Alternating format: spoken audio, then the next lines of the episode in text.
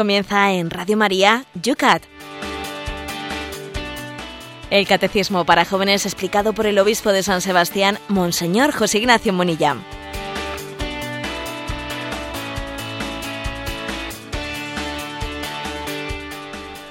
Buenos días, familia de Radio María. Un día más, el Yucat al aire. Con todos vosotros, la próxima hora, el obispo de San Sebastián nos va a ayudar a desgranar, a poder dar respuesta a vuestras preguntas, a extender por las redes sociales y también por la gran familia de la FM el tema que nos está acompañando estos días, durante todo el año, el Yucat el catecismo para los jóvenes. En estos días, como sabéis, en torno al sexto mandamiento.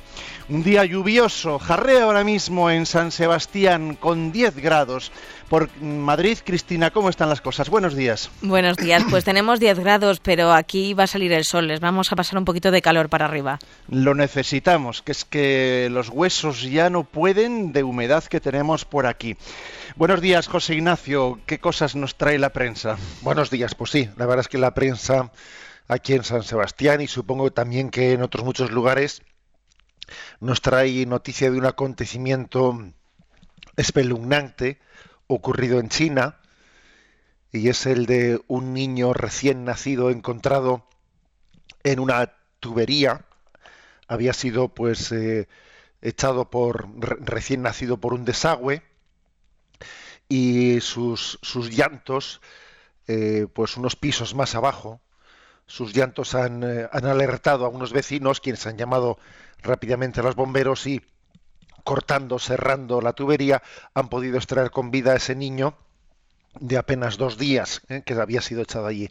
Son una, hay un vídeo grabado que está por ahí presente en las redes y es una noticia espeluznante ciertamente me he atrevido, ¿eh? y he dicho, bueno, ojalá no, estas noticias sirvan de aldabonazo a la conciencia social sobre lo que es el respeto de la vida de los más inocentes. Parece que en un caso así, pues bueno, la conciencia social no se resiste a, o sea, es unánime, ¿no? En la condena de un hecho de este estilo. Y me he atrevido a lanzar, ¿no? A nuestras redes sociales tanto a Twitter como a Facebook, me he atrevido a lanzar un, pues un pensamiento de esos que, que son incisivos, que quieren ser un poco como un aguijón que hagan pensar, ¿no?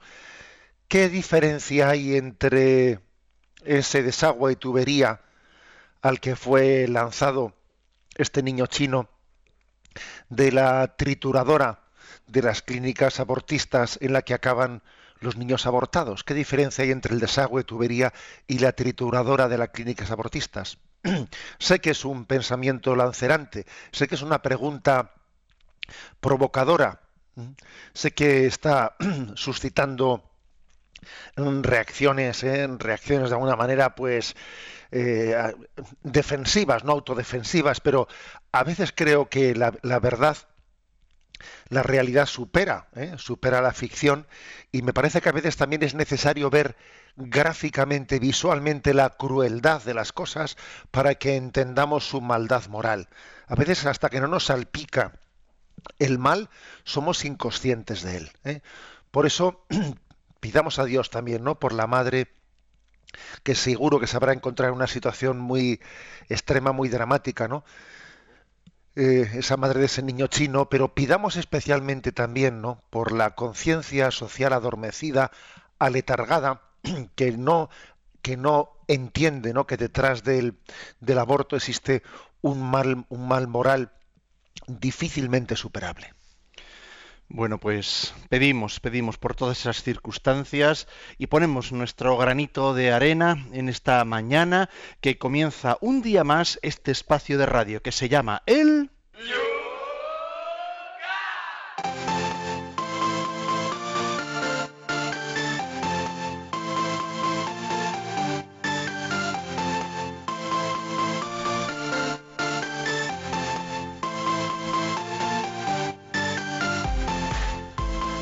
Como todos los días comenzamos con las preguntas que quedaban pendientes en las redes sociales en el día de ayer. Desde Madrid, por ejemplo, Valeria nos pregunta, ¿Qué tiene que ver la castidad con la búsqueda de la comodidad? Lo digo porque el Yucat ofrece una cita de un discurso de Benedicto XVI en el que previene a los jóvenes sobre la búsqueda de la comodidad. Bueno, pues sí que tiene que ver, tiene que ver mucho, ¿no? Dependiendo de cómo se entienda esa búsqueda de la comodidad. Esa cita a la que se refiere Valeria está, eh, está recogida aquí en el, en el Yucat y dice la siguiente. Los jóvenes quieren cosas grandes. Cristo no nos ha prometido una vida cómoda. Quien busca la comodidad, con él se ha equivocado de, de camino Él nos muestra la senda que lleva hacia las cosas grandes, hacia el bien, hacia una vida humana auténtica. Es decir, por supuesto que la comodidad puede ser un valor moral bueno, pero aquí a lo que se refiere es a la comodidad como el criterio último en la vida, ¿no? En el fondo es el hedonismo, ¿eh? el máximo placer con el mínimo esfuerzo, lo fácil por lo fácil. Cuando se coge este camino, el camino de, la ley del mínimo esfuerzo, la ley de evitar todo sacrificio, la ley de, mm, el placer como mm, eh, equiparando no placer a calidad de vida obviamente pues se entra ¿no? en una en una senda en la que es muy difícil vivir la, la pureza la castidad ¿eh? por eso detrás de detrás de la impureza hay también en gran medida, ¿no? Dentro de esta sociedad hipersexualizada, dentro de este pansexualismo que tenemos, existe pues una, una trampa, ¿no? Una trampa moral, que es la del hedonismo, ¿no? Que, nos tiene atrapados. El máximo placer con el, con el, mínimo esfuerzo es uno de los dramas que nos impiden entender, ¿no? Pues que toda felicidad eh, requiere también renuncia eh, requiere sacrificio. No hay ningún valor verdaderamente auténtico que no requiera también ¿no? una renuncia. Ahora es Ramón desde Madrid que pregunta, ¿cree usted que la práctica del deporte puede ser beneficiosa para la vivencia de la castidad o son cosas que no tienen nada que ver? Hombre, sin duda alguna, eh, habrá, habrá personas muy deportistas que estén muy alejadas, muy alejadas de la pureza y habrá personas que no practiquen deporte que vivan ese ideal de la pureza, ¿no? Pero es cierto que especialmente en la adolescencia, en donde las hormonas están en ebullición, pues es importante eh, que el deporte el deporte canalice no toda esa fuerza eh, toda esa fuerza interior ¿no? que tiene que ser canalizada y me parece que es, que, es una eso por una parte, y además creo que también el deporte bien practicado es una disciplina, es una escuela de disciplina, ¿eh? es, una, una pedagogía en la que frente a esta, ¿eh? a esta sociedad en la que parece que huimos del sacrificio, y hemos hecho del hedonismo, ¿no? Pues casi nuestro, nuestro santo y seña. Sin embargo, en el deporte no es así. En el deporte todo el mundo es consciente de que para poder conseguir ¿eh? determinados eh, objetivos hay que sacrificarse y ahí parece que el, que el sacrificio está más naturalmente eh, asumido en, el, en lo que al deporte se refiere. Por eso creo que es educador, es educador, ¿no? De, de esa pedagogía a la que me refería antes, cuando decía que no hay valores auténticos en esta vida, ¿eh? tampoco el amor, no hay valores auténticos que no requieran sacrificio. Mariola desde Cuenca nos pregunta, seguro que usted habrá escuchado la acusación de que se hace a la Iglesia de estar obsesionada con el tema del sexto mandamiento. ¿En su opinión es cierto que la Iglesia habla de la sexualidad más de lo debido?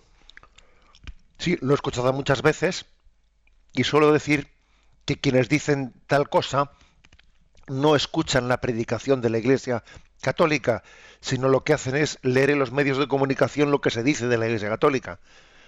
Porque yo me remito a los oyentes y les digo, a ver, en las últimas predicaciones que habéis escuchado en las iglesias, remitámonos a las predicaciones que hemos escuchado en el último mes, por ejemplo. ¿En cuántas predicaciones se ha hablado explícitamente pues de la pureza de la sexualidad, etcétera, y en cuántas predicaciones se ha hablado pues por ejemplo, de la pobreza, del compromiso con los pobres, la justicia, justicia social, etcétera. Estoy seguro que hacemos esta encuesta y vamos, y de una manera aplastante, eh, pues ganan eh, pues el subrayado en las predicaciones, etcétera, sobre el tema de la justicia social, del compromiso con los pobres. Casi casi hay una excesiva ausencia de el tema de la pureza y del sexto mandamiento en la predicación, una ausencia muy grande. Que luego se dice que la Iglesia no hace más que hablar del, del, sexto mandamiento, que está obsesionado con el sexo. Dice una bueno, mira, eso es quien dice tal cosa está totalmente fuera de la realidad. Casi digámoslo claramente, ¿no? Que existe una carencia de abordar estos temas, pues porque se sabe se sabe que son temas pues, que pueden ser espinosos, que pueden ser cuestionados, eh, que también eh, pues puede, puede ser objeto de, de interpretaciones complicadas que te pueden estar después buscándote las cosquillas. O sea, em, eh, como uno sabe, ¿no? Como los predicadores no sabe, saben o sabemos que hablar de la pureza hoy en día es remar contra corriente, uno de nuestros pues mayor, una de nuestras mayores tentaciones puede ser la de callar, mirar por otro lado. O sea, que es que justamente cuando se hace esa acusación a la Iglesia Católica de que está siempre hablando de eso, uno dice, es que debemos de vivir en dos mundos, porque desde luego yo veo lo contrario. Desde Sevilla nos pregunta Silvia, hace tiempo que tengo una discusión con mi madre, porque ella no aprueba que yo me vaya con mi novio de vacaciones, pero yo le digo que si yo quisiera tener relaciones sexuales no me haría falta marcharme fuera. ¿No le parece que mi madre es demasiado desconfiada? Pues la verdad es que yo creo que no. Yo creo que no es cuestión de desconfianza. Vamos a ver, es que cuando tú le dices a tu madre, ¿no? Hombre, si yo quisiera tener relaciones sexuales, si yo podría buscarlo, hacerlo de otra manera, que no fuese yéndome de vacaciones, ya, pero es que, pero es que tu madre cuando te dice eso, es muy consciente de que muchas veces en un noviazgo eh, las relaciones sexuales no, no son buscadas explícitamente y voluntariamente, o sea, voluntariamente, sino que uno se puede poner en determinadas situaciones, determinadas situaciones que van, que van haciendo más complicado la decisión de vivir en pureza. El noviazgo. ¿eh? Tú tienes una decisión de vivir tu noviazgo en pureza, en castidad. De acuerdo, tu madre confía en ello, pero ella lo que quiere es que no te pongas en situaciones que lo hagan más difícil, porque no vale únicamente el querer de la voluntad, ¿eh? sino que luego la voluntad, que también está sometida a un montón de influjos, pues no, no, es, no hay que someterla a situaciones en las que puede ser que el deseo se imponga a la voluntad. ¿Me explico? ¿eh? Es decir, tenemos que actuar actuar bajo, eh, bajo la, decisión de una voluntad iluminada por la razón, iluminada por la fe. No que el deseo de las pasiones nos pongamos en situaciones que sea el que finalmente decida, el que finalmente nos arrastre. ¿eh? O sea que no, no, es tan sencillo decir, no, si yo, si yo quisiera, no, no, es que a veces no es la voluntad la que decide, ¿no? Sino que si somos imprudentes, pues puede ser un deseo pasional el que termina imponiéndose más allá de nuestra voluntad y a nuestra razón. Por eso tu madre es prudente. Es prudente cuando dice, mira, eh, pues si te vas con tu novio de vacaciones, os vais los dos solos y, y cómo o sea, y, estáis pues en muchas situaciones demasiado solos, demasiado tiempo, que en un noviazgo también el compartir eh, la vida, las conversaciones en, una proporción ¿no? adecuada, con amistades, etcétera, es sano, es sano, ¿no? Em, es equilibrador. ¿eh? De lo contrario, un exceso ¿no? de, estar en soledad, pues, pues bueno, pues nos pone en situaciones pues demasiado complicadas. Desde Valencia, Julia nos dice, me pregunto si la infidelidad matrimonial se refiere exclusivamente a las relaciones sexuales extramatrimoniales, o también puede darse el caso de que la infidelidad matrimonial sea exclusivamente afectiva. Puede darse, ¿eh? puede darse. Es decir, el, hecho de que alguien, sí, bueno, pues no en, sí, ¿no? No haya tenido relaciones extramatrimoniales con otra persona, pero tiene su afecto, ¿eh? tiene su afecto, tiene su corazón puesta en otra persona fuera del matrimonio. Y obviamente es un tipo de infidelidad, y no pequeña, ¿eh? y no pequeña, porque Aquí, aquí cuando hablamos de fidelidad, pues claro, si, si, lo reduciríamos a no te entregues sexualmente, no, no. Es que la entrega sexual, ¿eh? la entrega sexual es la expresión de la entrega del amor. Y aunque uno no se esté entregando sexualmente, si afectivamente se está enamorando de otra persona que no, es, no sea su esposo o su esposa, si se está enamorando de otra persona y le está dando rienda suelta a eso, si lo está permitiendo, si lo está consintiendo, ¿no? Pues obviamente está siendo infiel. ¿eh? También los sentimientos tienen que ser educados, tienen que ser encauzados. ¿eh? O sea que puede existir, ¿no? Una infidelidad de tipo afectivo.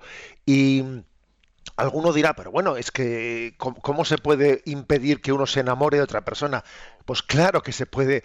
A ver, es que en un primer momento, cuando somos digamos, en nuestro corazoncito, somos solicitados eh, efectivamente por alguna persona, eh, pues quien tiene un concepto de un amor maduro, no de un amor romántico, sino de un amor maduro, él es consciente de que esos afectos eh, que están siendo solicitados, pueden ser conducidos, pueden ser, eh, uno tiene entonces, tiene la capacidad ¿no?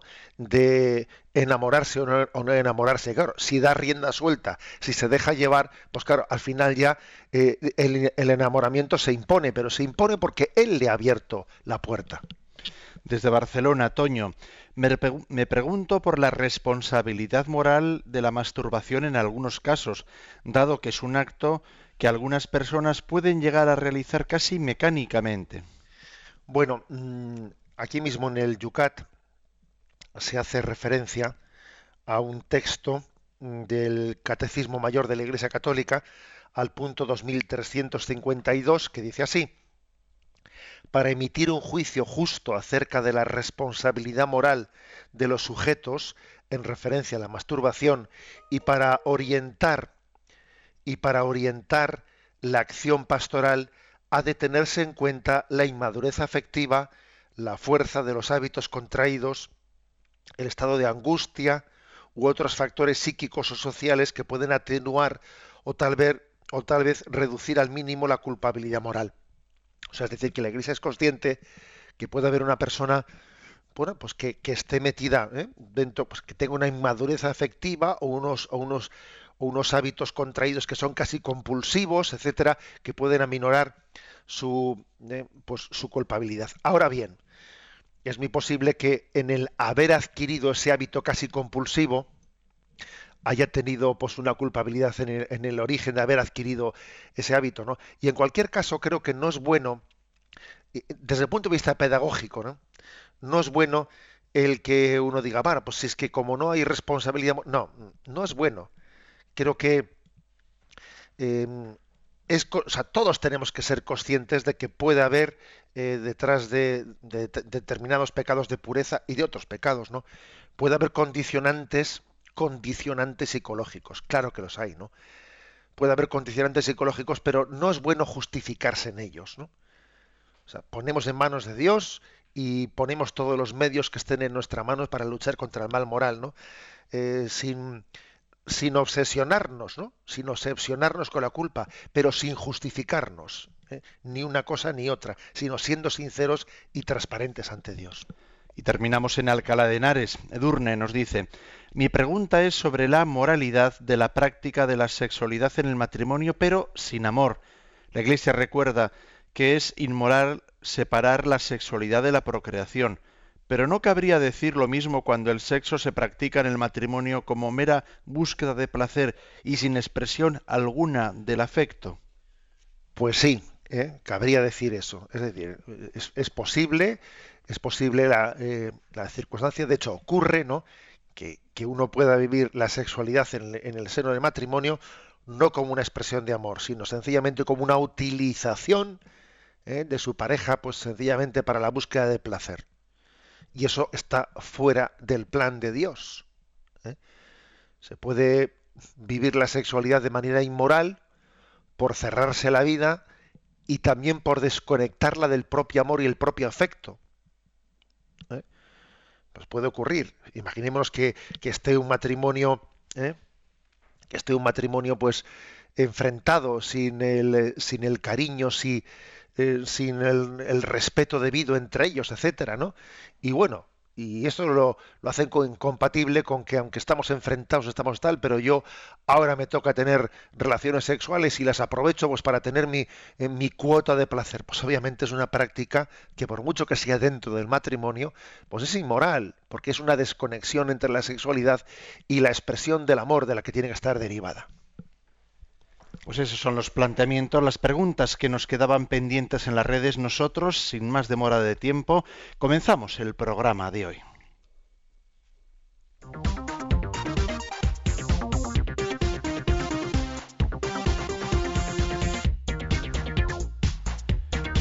Son las 8 y 21 minutos, 7 y 21 minutos en las Islas Canarias. Primer punto antes de nuestro descanso musical para el programa de hoy. Es el 411 del Yucat. ¿Por qué es la prostitución una forma de fornicación? Pregunta. En la prostitución el amor se convierte en mercancía y la persona queda degradada como mero objeto de placer. Por ello la prostitución es una falta grave contra la dignidad humana y un pecado grave contra el amor. Quienes sacan beneficios de la prostitución, quienes se dedican a la trata de blancas, los prosenetas, los clientes, tienen, tienen mayor culpa sin duda que las mujeres, hombres, niños y adolescentes que frecuentemente venden su cuerpo bajo presión o dependencia. Bueno, el hecho de que de que se intente, no se haya intentado justificar la, eh, pues la prostitución diciendo que de alguna manera pues es que es, es, inevitable, es inexorable, incluso algunos diciendo pues que es la profesión más antigua. ¿eh? y diciendo que también presta un servicio social, pues porque está de alguna manera encauzando, encauzando pues un tipo de eh, de relaciones que si no existiesen estas personas, pues podría haber riesgo de violación, porque podrían ser violadas algunas personas y gracias a que existen también pues unas prostitutas, pues así se, evita que, que, se extiendan las violaciones, etcétera. Todo ese tipo de argumentos los hemos escuchado, eh, intentando justificar lo, injustificable. En primer lugar, ¿eh? decir eso de que la prostitución, pues en el fondo es una manera, ¿no? De, es un mal menor, porque encauza ¿eh? unas personas que tienen una necesidad ¿no? de sexo y que si no, pues podrían eh, ser, susceptibles de, realizar violaciones, etcétera. Yo creo que cuando se escuchan ese tipo de argumentos, no, se conoce, no se conoce la, yo voy a decir ya la, psicología, la psicología de, la sexualidad que precisamente tiende, tiende a la obsesión. ¿eh? La impureza tiene una característica, la característica de, de adentrarse en una continua, ¿eh? en una continua obsesión que es siempre increscendo. ¿eh? Es un ir buscando experiencias todavía que superen. Hay una cierta adicción al sexo eh, que no se conforma, sino que dentro de el sexo por el sexo provoca insatisfacción, pero una insatisfacción muy notoria. Muy notoria. El sexo por el sexo deja vacío. Nos deja vacíos, ¿no? Crea, desemboca en soledad. Así como la sexualidad, la sexualidad al servicio del amor eh, crea comunión, comunión de amor, la sexualidad, el sexo por el sexo crea soledad. Uno busca ¿no? pues un, un momento de placer y absolutamente ya se siente solo. Es como si la otra persona no existiese. ¿no? Bueno, por eso se, genera una eh, desde esa insatisfacción se genera una dinámica en la que uno quiere eh, intentar tener pues una experiencia superior a la anterior, porque la, anterior ya me quedé corto y además quiero explorar nuevas cosas, nuevas técnicas, nuevas no sé qué. Y es así, es una especie de vorágine en la que uno nunca se queda satisfecho. Por eso decir, ¿eh? decir que que la prostitución evita males mayores es que es no conocer el género humano. La prostitución lo que hace es ya prepararnos a males mayores, hombre. Eso es obvio. Estoy convencido que las personas, que las personas que cometen violaciones, todas ellas son clientes de prostíbulos. Vamos, estoy totalmente convencido de ello. O sea que es que em, el sexo por el sexo no satisface nunca, siempre deja insatisfecho, busca, busca todavía la, siguiente experiencia, ¿no? Bueno, esto en primer lugar. ¿eh? creo que por lo tanto es injustificable cuando se pretende, ¿no? Incluso cuando se pretende legalizar, legalizar la prostitución, legalizarla, darle, darle una, una, forma legal, como algo parecido al tema de las de las drogas, ¿no? Bueno, ya que no podemos con las drogas, por lo menos legalicémoslas y así pues evitamos evitamos males mayores, ¿no? Pues como el tráfico de drogas, etcétera, si legalizásemos las drogas, se evitarían se evitarían pues, problemas de traficantes, etcétera, ¿no? Se podía vender la heroína en las farmacias. Eh, bueno, qué tristeza, qué tristeza que nuestra sociedad mm, reduzca el, su objetivo, ¿no? Su horizonte moral a los daños colaterales que provoca. ¿eh? Bueno, si, pues, si ponemos la, droga en las farmacias, si la prostitución por lo menos es legal, pues así se evitan que existan mafias. pero, qué, pero qué tristeza, ¿no? Pero el mal no puede ser combatido en sí mismo, ¿o qué? Yo creo que el mal puede ser combatido explícitamente, ¿no? Yo creo que tiene que ser combatido. Es que fijaros que el hecho de que exista la prostitución, que eso lo, lo demos como algo inexorable, que incluso en muchos periódicos, ¿no? En muchos periódicos que son no sé, que, no forman parte de que no forman parte de una literatura pues eh, pornográfica, erótica, que no son periódicos amarillos, que son periódicos de cierto prestigio social. El hecho de que se haya, se haya asumido que haya páginas de publicidad de la prostitución en ese tipo de periódicos es algo verdaderamente increíble, ¿no? Que nuestra sociedad eso lo permita. Y nos, y nos llevamos las manos a la cabeza de que hubiese unos siglos, un momento en la historia en la que la esclavitud se consintió y la esclavitud estaba socialmente aceptada. Y nos escandalizamos de eso y sin embargo tenemos en nuestros periódicos, consentimos, ¿no?, que exista publicidad de, de la prostitución cuando todos sabemos que es una forma de esclavitud de la mujer. Es una forma de esclavitud en la que pues, por motivo de la pobreza, de la pobreza social, de la pobreza moral, que también la pobreza moral tiene, tiene mucho que ver en esto, pues le, lleva a una mujer a venderse como mercancía, como mercancía, y nos escandalizamos de los esclavos. Pero ¿acaso esta mujer no es una esclava? O sea que creo que el hecho de que nos acostumbremos a, esa existencia de la esclavitud junto a nosotros y que, y que bueno, lo veamos como inevitable, etcétera, me parece que es un signo, un signo de una, de una sociedad enferma. ¿eh?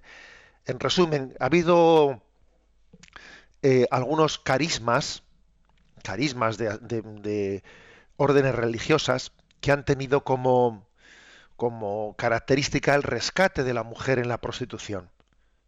¿Eh? igual que pues existió el carisma de rescatar, ¿eh? de rescatar a los que habían sido pues eh, presos, ¿no? Pues el, carisma mercedario de rescatar a, los a los que habían sido cogidos presos en, pues por parte de en, las cruzadas por los moros, etcétera. Aquí existe una auténtica necesidad de rescate, rescate de la dignidad de la mujer rescate de personas que están siendo tratadas por, por bandas, eh, por prosenetas, por una, auténtica mafia de trata de blancas, que, que, sin duda alguna es un pecado que clama al cielo, es un pecado la utilización, ¿eh? la utilización de la mujer, no digamos también de los niños, la utilización como una materia, un objeto del cual obtener grandes, grandes beneficios. Es uno de esos pecados que clama, que clama al cielo. ¿eh? Y hay que decir que, Radio María sabe algo de esto. Radio María sabe algo de esto, porque supongo que conocéis la historia de María de Nápoles. ¿eh?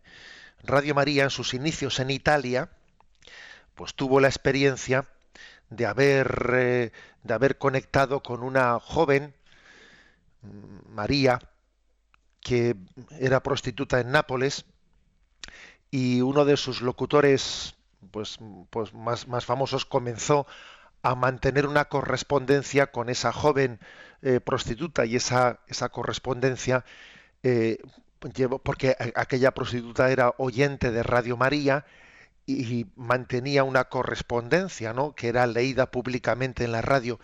Y aquel caso de aquella conversión de María de Nápoles, que, por cierto se ha llegado a escribir un libro publicado por Radio María sobre su historia, la historia de María de Nápoles eh, configuró los inicios de Radio María en Italia. ¿eh? Y Radio María sirvió también como rescate, ¿eh? rescate de aquella persona, de aquella joven, y sirvió también como altavoz, altavoz de la dignidad de la mujer desde el primer momento. Es la Virgen María, es la Virgen María el auténtico estandarte de la dignidad, de la dignidad de la mujer. Por eso quiero que Radio María se siente en casa, ¿no? Cuando hace una denuncia de esa, de esa trata, de esa nueva esclavitud que es la prostitución.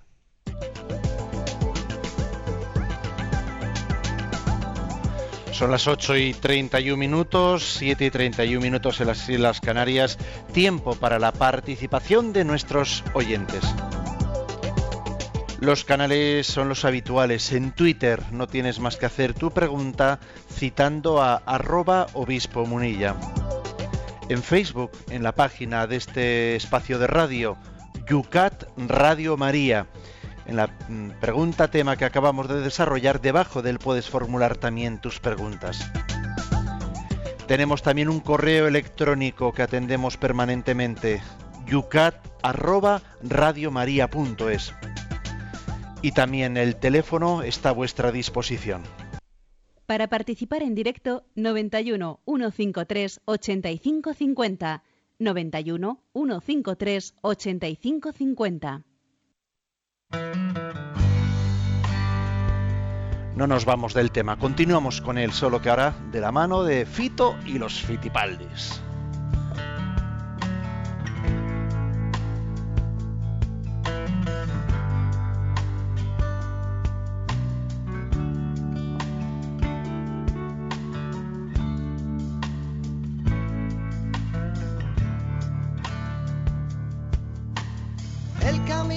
despacito que las prisas no son buenas. En su brazo dobladita con cuidado la chaqueta. Luego pasa por la calle donde los chavales juegan. Él también quiso ser niño, pero le pilló la guerra. Soldadito marinero, conociste a una sirena. De esas que dicen te quiero si ven la cartera llena.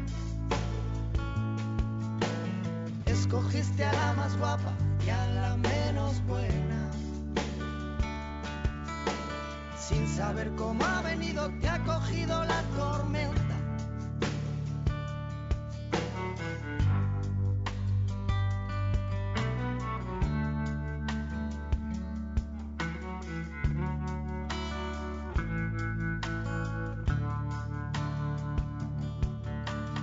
Él quería cruzar los mares y olvidar a su sirena.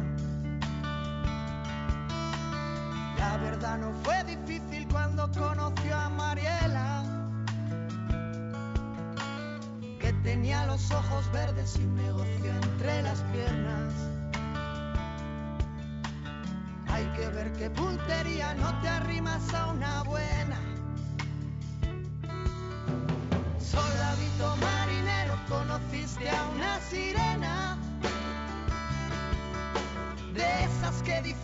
quiero si ven la carretera llena.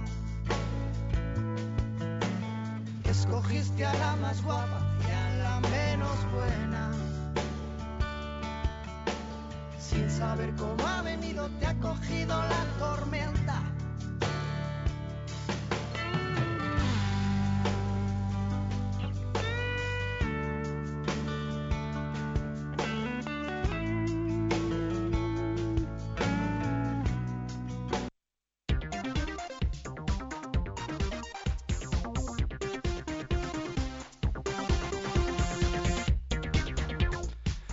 Vamos con las preguntas de nuestros oyentes. Tenemos en un correo electrónico José Ignacio que nos llega con este mensaje. Nos dice así, queridos amigos, soy católico y tengo una pregunta importante sobre el tema de hoy. Me alejé de la iglesia hace unos años, en ellos me casé por lo civil con una mujer no bautizada. Ahora, por la gracia de Dios, he regresado a la fe. Me pregunto, dice, ¿vivo en pecado? Eh, ¿Puedo comulgar? ¿Cómo regularizar mi matrimonio, habida cuenta de que mi mujer por ahora no piensa bautizarse? ¿Qué le decimos a Gabriel? Bueno, vamos a ver. Em, uno puede, puede realizar un matrimonio canónico, un matrimonio por la iglesia, un matrimonio con una persona eh, no bautizada.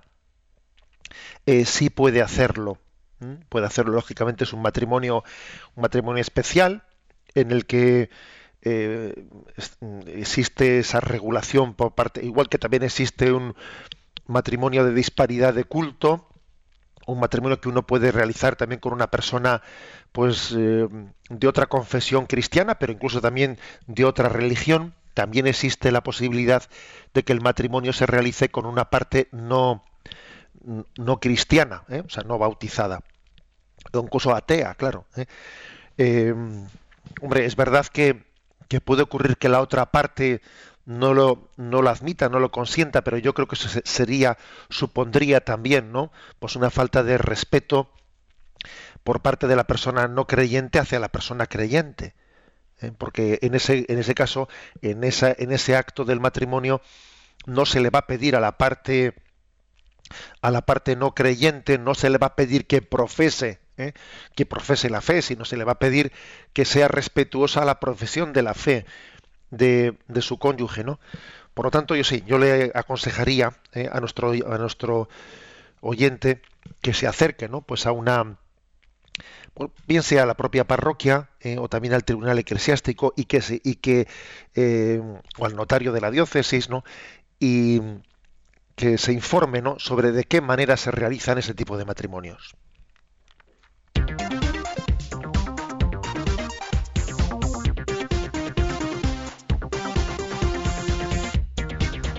Tenemos dos preguntas que tenemos que contestar durante el programa de hoy. La 412 del Yucat dice así. ¿Por qué la producción y el consumo de pornografía son un pecado contra el amor? Dice. Quien abusa del amor desvinculado, desvinculando la sexualidad humana de la intimidad de un amor vivido como compromiso de dos personas y convirtiéndola en mercancía para la venta, peca gravemente. Quien produce, consume y vende productos pornográficos, ofende a la dignidad humana e incita a otros a cometer el mal. La pornografía es una variante de la prostitución, porque también aquí se sugiere a la persona que existe el amor a cambio de dinero. Los actores, productores y comerciantes son igualmente partícipes en esta falta grave contra el amor y la dignidad humana quien consume artículos pornográficos se mueve en mundos pornos virtuales o participa en acciones pornográficas, se encuentra en el amplio radio de acción de la prostitución y sostiene el, sucio negocio millonario del sexo. Bueno, eh, es que la pornografía no es más que una variante de la prostitución es que es curioso, ¿no? Porque así como la prostitución, pues más o menos todos tenemos, tenemos reconocido que detrás de ella, pues como están los prosenetas, ¿eh? la trata de blancas, etcétera, pues bueno, parece que todo el mundo, bueno, hay más facilidad para entender la inmoralidad de la prostitución o el mundo negro en el que la prostitución se mueve. Pero como eso de la pornografía ya está ligado a, al cine, ya parece que eso es Hollywood, ¿sabes? Ya parece como que eso es algo ya más que está fuera ¿no? de, de esa esclavitud. Obviamente eso es pura apariencia, ¿eh? pura apariencia. Aunque la mona se vista de seda, mona se queda. Estamos hablando de una esclavitud y de una venta, de una venta, de una utilización ¿eh? del cuerpo humano a cambio de dinero. ¿eh? Eh, que en ocasiones puede ocurrir que haya personas que hasta sean actores famosos, que tienen renombre y que existen festivales del cine nuevos o pornográficos. El hecho de que a veces se intente dignificar, ¿no? de esa manera, pues algo así como, como es eh, un tipo de prostitución que es la pornografía, eso no cambia en absoluto las cosas, no nos, no nos equivoquemos. Casi todavía, fijaros, casi yo creo que es peor. Es peor por lo siguiente, porque mira, una cosa es que una mujer, que una mujer, ella sea consciente de que está siendo esclavizada y sea tratada como por unos prosenetas, ¿no? para, para vender su cuerpo y, y ganarse la vida, eso es un nivel de desgracia, pero yo creo que un nivel de desgracia superior todavía es que alguien haga eso mismo ante las cámaras y encima se crea un actor y encima se crea que soy una persona una persona exitosa. El otro día leía yo en un periódico una entrevista ¿no? a, una, a un actor del porno y decía él que yo soy una persona, soy una persona que tengo mucha suerte porque me gano la vida haciendo eh, con, un trabajo que es lo que me gusta.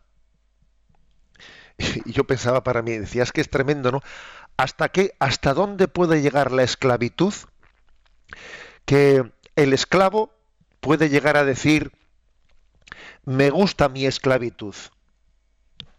Eh, yo creo que eh, no sé, le, veo mejor situación moral a la prostituta que tiene muy claro que, que, tiene una banda de, trata de blanca que le están explotando a, que, a, eh, cambio de que le, le, pagaron el billete para hacerle venir a Europa, etcétera. O sea, en, la situación moral de esa persona es mejor que la de esta otra que encima se, se cree un héroe, que encima se cree un actor, que porque la mayor de las esclavitudes es aquella en la que uno mismo es su propio carcelero, uno mismo es el que se pone a sí mismo los grilletes, las esposas, y encima luego dice, yo soy libre. Porque es una esclavitud que afecta a su propia ceguera. O sea que quizás en el caso de la pornografía se llega a unos niveles de ceguera que es difícil que existan en el caso de la prostitución realizada de una manera tradicional. ¿Por qué? Pues porque resulta que como se ha edulcorado o se ha disfrazado de producción cinematográfica, etcétera, ¿no? Pues es que parece que eso cambia la esencia de las cosas, pero no la cambia en absoluto. Casi como digo, lo, lo empeora. El hecho de que la pornografía esté tan al alcance de la mano, el hecho de que las cadenas televisivas por la noche tengan muchas de ellas producción pornográfica, el hecho de que se nos meta en la intimidad del hogar, es algo muy grave algo muy grave porque, eh, fijaros, una familia, una familia tendría derecho a que la intimidad del hogar esté preservada de, esas invasiones. Creo que es una falta de respeto el hecho de que las cadenas televisivas, algo tan grave como la pornografía, esté a la altura de un botón. Me parece que un padre tendría derecho a, tener la, intimidad de su hogar preservada de ello.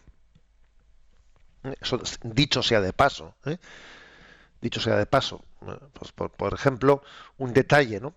Un detalle que es el del el acceso a los a los teléfonos eh, eróticos, ¿no? Yo recuerdo haber escuchado a un padre decir lo siguiente: eh, el, si uno quiere que desde su hogar desde un hogar no exista la posibilidad de acceder a ese tipo de teléfonos eróticos, etcétera, él tiene que llamar a Telefónica y decir que por favor en su hogar no se pueda llamar a esas líneas y darse de baja. Y me decía él, ¿no sería más normal lo contrario? Que el que, que el que vaya a utilizar eso sea él el que tenga que llamar a Telefónica y decir que yo quiero tener este servicio, pero que por defecto que digamos que en caso de que alguien no diga lo contrario, que tenga ya ese acceso, es una falta de respeto a la intimidad de la, familia. ¿eh? La pornografía tiene una cosa y es que banaliza, banaliza algo que es, que es terrible, ¿no? que es la utilización de la persona como mercancía. Y lo banaliza además de una manera que es que, claro, como está bueno, pues está en tu pantalla, porque fíjate, como la prostitución uno tiene que ir a un sitio, ya se ve entrando en un lugar que ya... Pero en el caso de la pornografía, como, como es virtual, bueno, pues parece que no es tan, tan grave, ¿no? Y como encima es algo que, del cual soy únicamente testigo yo y no veo, o sea, tiene el riesgo la pornografía de banalizar algo porque está tan cercano como que si tú, como si fueses por, por mera curiosidad, ¿no? Como si esto fuese una cuestión de curiosidad, sin que yo haya hecho una opción plena y decidida de ello.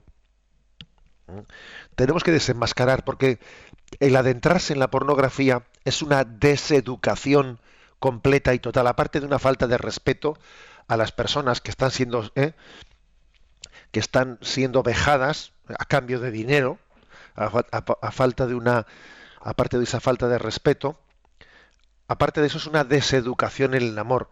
Es como, recordáis que hace mucho eh, hice referencia a una eh, a una frase de Jérôme Lejeune, eh, de aquel científico que fue el descubridor de, del cromosoma del síndrome de Down, ¿no? eh, Jérôme Lejeune, él decía lo siguiente, eh, decía, la anticoncepción es, es hacer el amor sin hacer el niño. La fecundación in vitro es hacer el niño sin hacer el amor. La pornografía es deshacer el amor y si el aborto es deshacer al niño. Es que la pornografía es deshacer el amor. ¿eh? Y, fijaros, ¿no? Y tiene lógicamente pues una gravedad muy grande porque está incapacitándonos para el amor, está, está creando una herida que va a tener que ser sanada, va a tener que ser sanada, pues de, pues con un campo que a veces cuesta mucho sanarlo, ¿no? Y puede puede estar dificultando pues la expresión auténtica, pura, cuando llega el momento de vivirla en el seno del matrimonio, porque ha sido desvirtuada, ha sido desnaturalizada, y no es tan fácil decir, bueno, es que ahora, ahora viene de verdad, antes era virtual, no, es que uno no, no es tan fácil eh, distinguir lo virtual de lo real, ¿no? O sea, puede hacer un gran daño en el seno del matrimonio, pues el, haber, el habernos acercado de una manera indiscriminada, ¿no? O de una manera habitual a la, a la pornografía.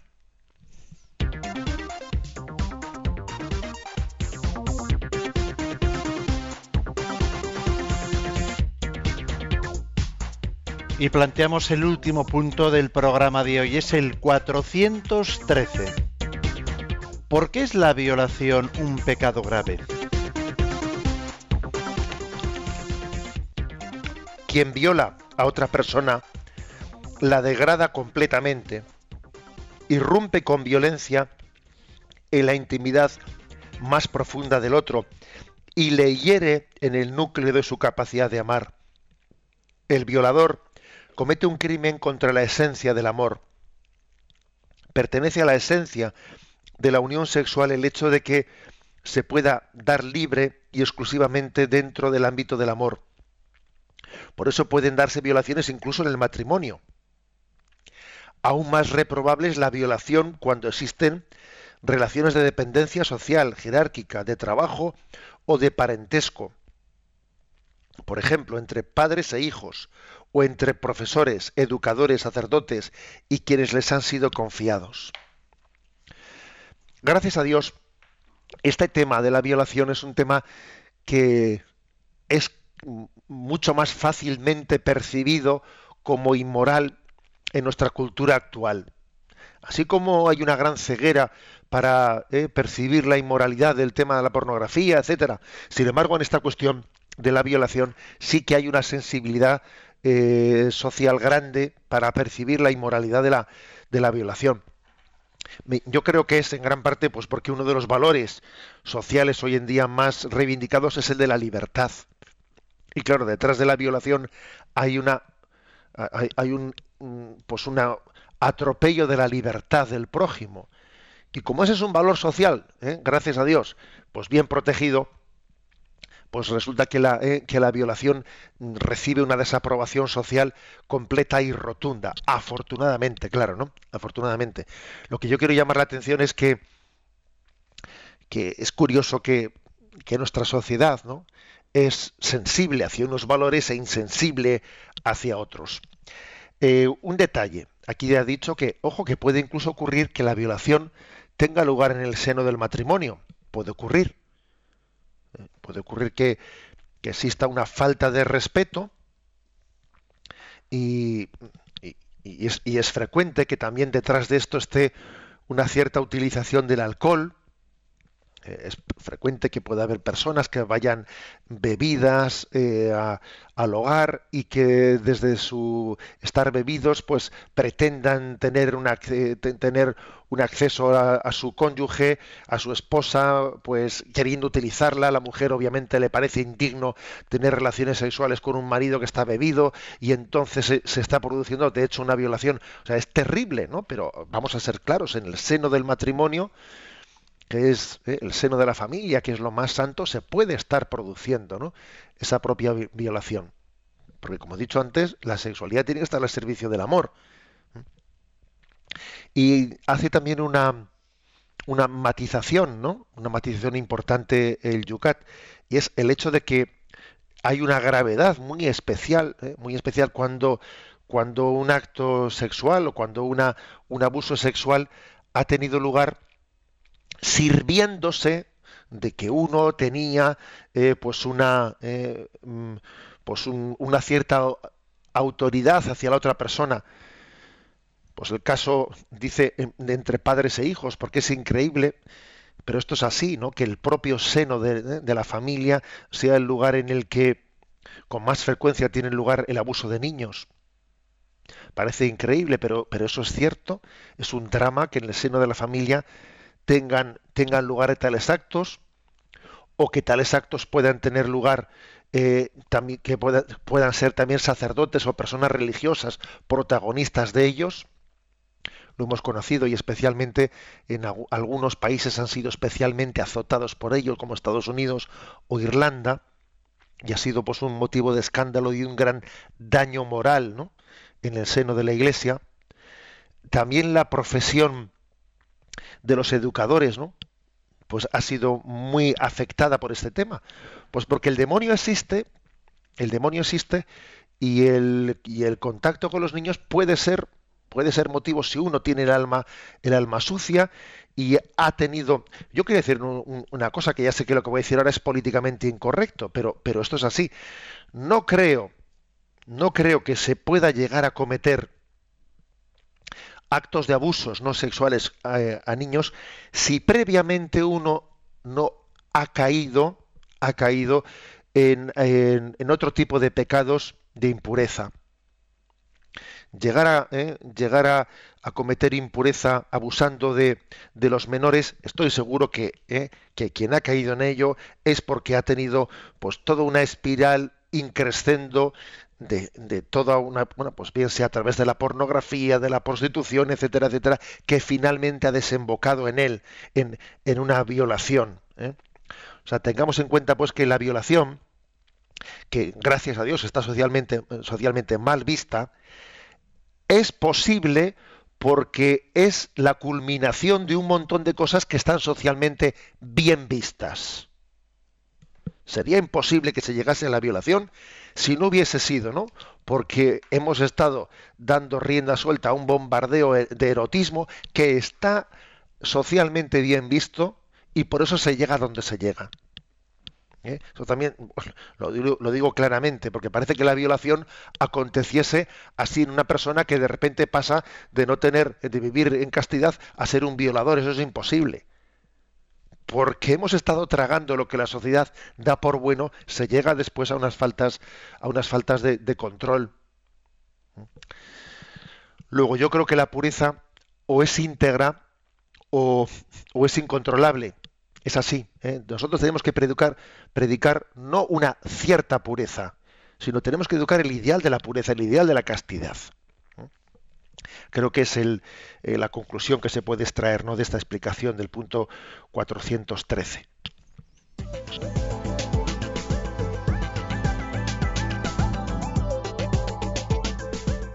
Tiempo para nuestros oyentes en la recta final del programa de hoy. vuestra participación a través de los canales habituales. En unos de ellos, José Ignacio en Facebook nos da un testimonio consuelo donde nos cuenta, bueno, pues cómo entró en todo este mundo a partir de los 14 años, incluso dice que a los 16 se casó y a partir de ahí vinieron todas las agresiones, palizas, dice, eh, todo lo cuenta, todo lo que le ha costado entrar en perdón, cómo todo ello le llevó al mundo de la droga, de las dicciones, dice, del sexo, de las cartas y de todo lo que se meneaba, dice así. Y da gracias a Dios, eh, porque su conversión fue la que le liberó, le sacó de todas esas esclavitudes.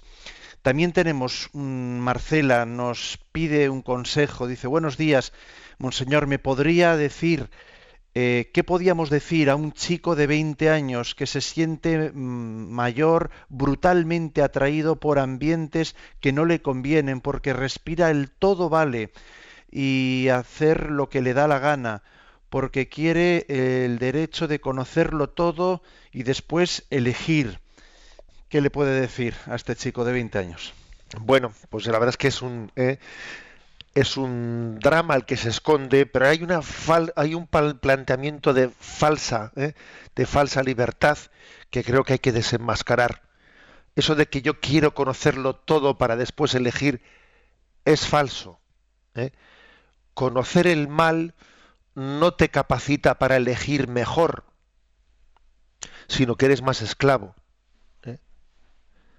eso de que yo necesito conocer el bien experimentar el bien y experimentar el mal para que luego yo pueda decir, a ver, eso, eso no es conocer la voluntad humana ni hasta qué punto el mal puede herir la libertad. El mal hiere la libertad porque oscurece su capacidad, su capacidad de, de conocer el bien y de adherirse a él, ¿no? Luego esa, esa teoría liberal de que hay que conocerlo todo para después decidir uno mismo, ¿no? eso, eso es totalmente falso. Yo voy a conocer las drogas y luego yo decidiré. Yo voy a conocer todas las experiencias sexuales y luego yo decidiré. Uno está, cada vez que hace eso, está limitando su capacidad de, de, libertad, de decidir bien. La teoría, la teoría digamos, liberal o anárquica de, de la libertad como la, ¿eh? la mera eh, opción es, no, es consciente, no, no tiene un realismo antropológico. El realismo antropológico es que, que la libertad está hecha para el bien y cada vez que la, la, libertad opta por el mal, se incapacita para el bien. Yo creo que esta es un poco claro la respuesta teórica que hay que darle ¿no? a esa persona. Otra cosa muy distinta es si esta es una respuesta demasiado teórica para ese chico y más bien habría que hablarle en unos términos pues más personales porque posiblemente detrás detrás de, esa actitud de ese chaval pues esté escondiendo pues eh, problemas más personales, mucho más personales, que posiblemente a veces a la hora de hacer apostolado, más que mm, debatir eh, de teorías, lo que hay que ir, ir un poco a dar la clave del problema personal de cada uno tenemos tiempo para más, pero tenemos que plantear los puntos para el programa de mañana. Mañana continuaremos con los temas pendientes. Bueno, pues como veis son, temas también muy candentes. El 414, ¿qué dice la Iglesia del uso de preservativos en la lucha contra la SIDA? 415, ¿cómo valora la Iglesia la homosexualidad? 416, ¿qué es la esencia del matrimonio cristiano? Y concluimos recibiendo la bendición. La bendición de Dios Todopoderoso, Padre, Hijo y Espíritu Santo descienda sobre vosotros. Alabado sea Jesucristo.